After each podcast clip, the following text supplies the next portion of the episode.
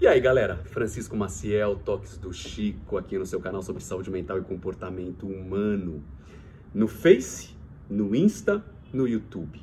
Esperando o seu like no nosso vídeo, a sua inscrição no nosso canal e no Insta e o compartilhamento de todo o nosso conteúdo. Informação tem que circular.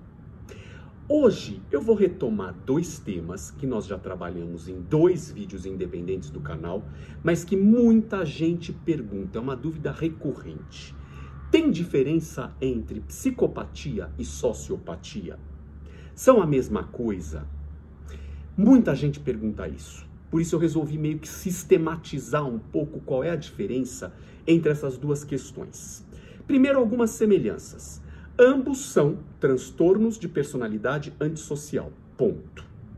Ambos têm questões relacionadas à falta de empatia, falta de culpa, falta de remorso, dificuldade de se conectar afetivamente a outras pessoas e se impactar com aquilo que é feito com o outro. Dito isto, há diferenças. A psicopatia, muitos defendem que se trata de um transtorno inato. As pessoas nascem com a psicopatia. Isto se dá porque há uma falha genética no desenvolvimento de partes do cérebro que estão relacionadas ao controle dos impulsos, à emoção, à empatia. Há, no entanto, outras correntes que defendem que a psicopatia pode ser desenvolvida ao longo da vida principalmente quando há uh, violência, abuso na infância. Por outro lado, a sociopatia, ninguém nasce com ela. A sociopatia é desenvolvida ao longo da vida, muito em função da exposição ao ambiente, aos relacionamentos, às vivências, aos traumas. Portanto, para boa parte das pessoas, Psicopatas nascem psicopatas, sociopatas se tornam sociopatas.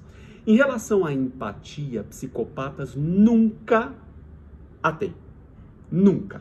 Não se importam com o outro. São pessoas que, na aparência social, são perfeitas.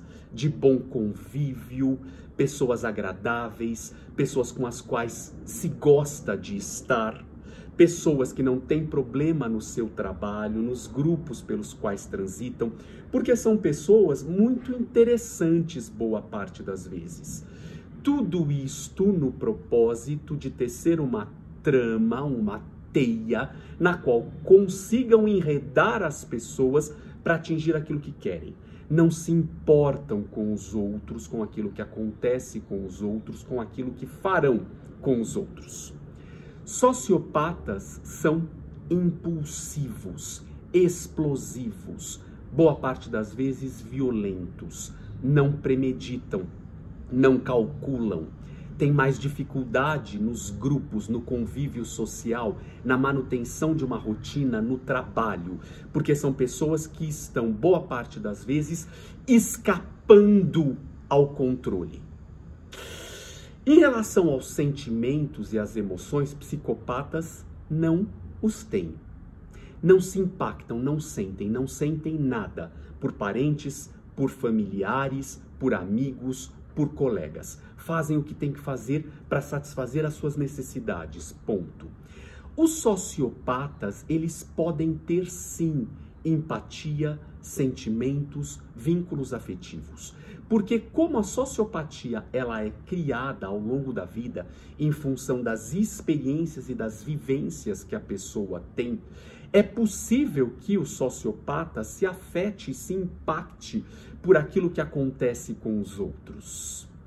Vejam que se os psicopatas são premeditados, calculistas, precisos, quando cometem crimes, cometem crimes na segurança e na certeza de que não serão pegos, porque estão construindo uma teia muito eficaz.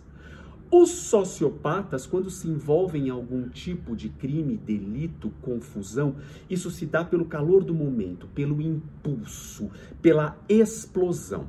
Então falta premeditação, falta cuidado. Na maior parte das vezes são pegos.